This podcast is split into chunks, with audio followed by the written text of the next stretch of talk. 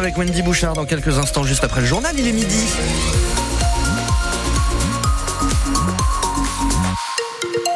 Midi, c'est l'heure du journal de Céline Arnal. Bonjour Céline. Bonjour David, bonjour à tous. Ici, c'est tout gris. Ouais, voilà. Mais heureusement, quelques éclaircies devraient se former cet après-midi. C'est ce que nous annonce Météo France. Sous des températures, ma foi, plutôt clémentes pour un 19 février. On attend entre 12 et 15 degrés sur l'ensemble du Pays Basque aujourd'hui. Un violent accident de la circulation hier soir du côté d'Ossès. Une voiture a percuté une moto. Selon les premiers éléments de l'enquête, elle lui aurait coupé la route en voulant tourner à gauche. Le conducteur de la moto est polytraumatisé. Cet homme de 42 ans a été transporté à l'hôpital de Bayonne par hélicoptère. Sa passagère est touchée à la jambe. Elle aussi a été transférée vers Bayonne, mais par ambulance.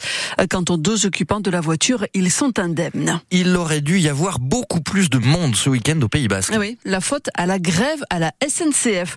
Les clients de dernière minute ne se sont pas présentés et selon l'UMI, l'année dernière, sur ce même week-end, le taux d'occupation des hôtels de la côte basque était de l'ordre de 90%. Ce week-end, c'était 60%.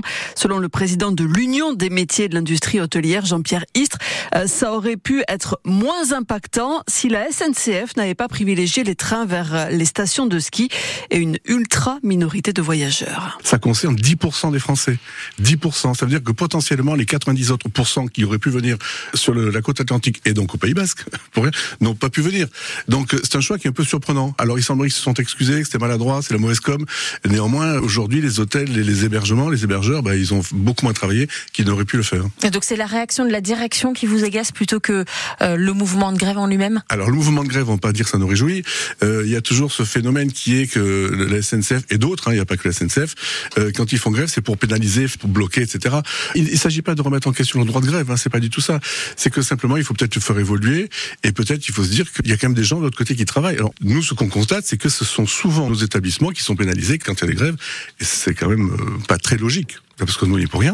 Nous, on est là pour, faire fonctionner nos entreprises, pour accueillir des touristes qui se réjouissent de venir au Pays Basque et en l'occurrence qui peuvent pas. Jean-Pierre Istre, le président de l'UMI, l'Union des métiers de l'industrie hôtelière, invité du 6-9 de France Bleu Pays Basque ce matin.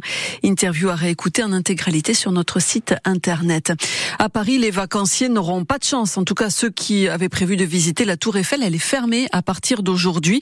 Les deux syndicats majoritaires ont déposé un préavis de grève reconductible pour dénoncer la gestion financière euh, du site, sous-évaluation des travaux, surévaluation euh, des recettes.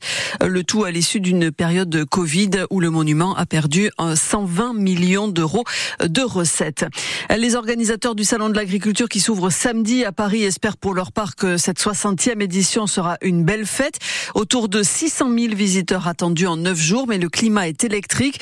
La colère du monde agricole n'est pas retombée depuis les 10 jours de crise à la fin janvier. Deux cortèges se sont d'ailleurs déployés dans les Bouches du Rhône ce matin sur les autoroutes A51 et A7. Euh, ils ont pris la direction de Marseille pour rejoindre la préfecture. Émission spéciale colère agricole dans quelques minutes. Wendy Bouchard et les équipes de Ma France euh, sont en direct de Toulouse et de là qu'est parti le mouvement il y a euh, quatre semaines.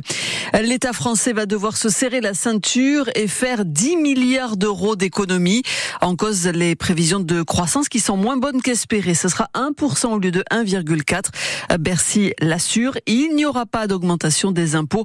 La moitié de ces économies sera réalisée sur le fonctionnement des ministères. C'est une obligation pour les collectivités depuis le 1er janvier dernier, proposer une solution de compostage aux habitants. Composteur individuel dans les maisons, c'est le plus facile. C'est plus compliqué dans les immeubles. Des composteurs de quartier font petit à petit leur apparition. 13 ont notamment été installés par Bilta Garbi, dont deux à Andaï. Et vraiment, ce n'est pas simple à mettre en place, comme l'explique Ganish Grabière. Il est adjoint à l'environnement et à la citoyenneté. Pour qu'un composteur collectif de quartier puisse fonctionner, euh, il faut qu'il y ait déjà une dizaine de familles qui soient inscrites pour qu'on l'installe et puis en espérant euh, faire de nouveaux candidats derrière. Et il faut qu'il y ait au moins trois personnes qui se portent référentes pour être le garant un petit peu du bon fonctionnement du composteur. C'est vrai que la première des, réflexions des gens, c'est dire mais il nous embête, on paye déjà euh, des taxes pour le retrait des, ordures ménagères et ils nous en demandent encore plus et pour autant la facture ne diminue pas. Et donc les, gens ont du mal à rentrer dans, dans cette démarche-là. Et petit à petit, je pense que ça va rentrer. On voit sur Andai, ça commence à les, gens commencent à s'inscrire et c'est quelque chose qui va demander un petit peu de temps avant qu'on s'y mette tous. Alors on le disait, c'est un petit peu plus simple pour les personnes qui habitent en maison individuelle. Il, suffit de solliciter directement le syndicat Biltagarbi pour obtenir un composteur. Depuis le 1er janvier, plus de 1500 demandes ont été déposées. Et de 7 pour Baptiste Ducassou. Et oui, le pilotari s'est adjugé hier son septième titre de champion de France de pelote à manu individuel. Victoire contre Mathieu Hospital, victoire 40-27 dans un train qui Beria d'Asparin plein à craquer. Ducassou devient le plus titré de la compétition. Il devance désormais Manu Martiarena et Agusti Waltari. Et pourtant, ce n'était pas bien parti. C'est ce qu'il nous a confié à l'issue de la rencontre hier. Le mois de janvier, pour moi, il a été très très difficile mentalement. À un moment donné, je me suis même demandé si c'était raisonnable de jouer ce championnat parce que j'arrivais pas à, trouver de solution avec ses mains aux entraînements. Euh, ça allait pas.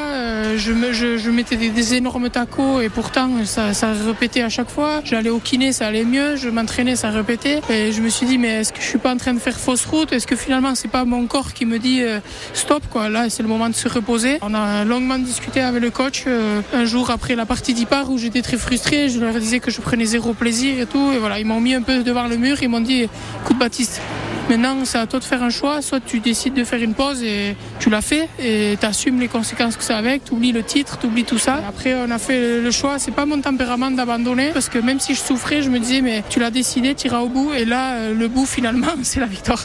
Donc c'est émouvant. Voilà le battant et vainqueur, Baptiste Ducassou. Si vous avez raté euh, cette euh, finale, le replay est à retrouver sur notre site internet francebleu.fr Pays Basque. En rugby, Guillaume Martoc dans 100% rugby ce soir, le trois quarts centre de l'aviron bayonnais, très en vue hein, lors de la victoire contre Clermont ce week-end, et sera dans notre studio juste après les infos de 18h. L'occasion de revenir sur cette victoire contre la SM, bien sûr, et de se projeter aussi sur le déplacement à venir. Ce sera samedi à Montpellier. Euh, Montpellier qui a quitté ce week-end la place de dernier du top 14 au profit euh, d'Oyonnax. En rugby, toujours en National 2, victoire d'Anglette sur Groyer, victoire aussi de Saint-Jean-de-Luz à domicile contre Limoges, 24 euh, à 15 en foot, 26e journée de Liga. Ça continue avec Bilbao qui reçoit Gironne ce soir à San Mamés.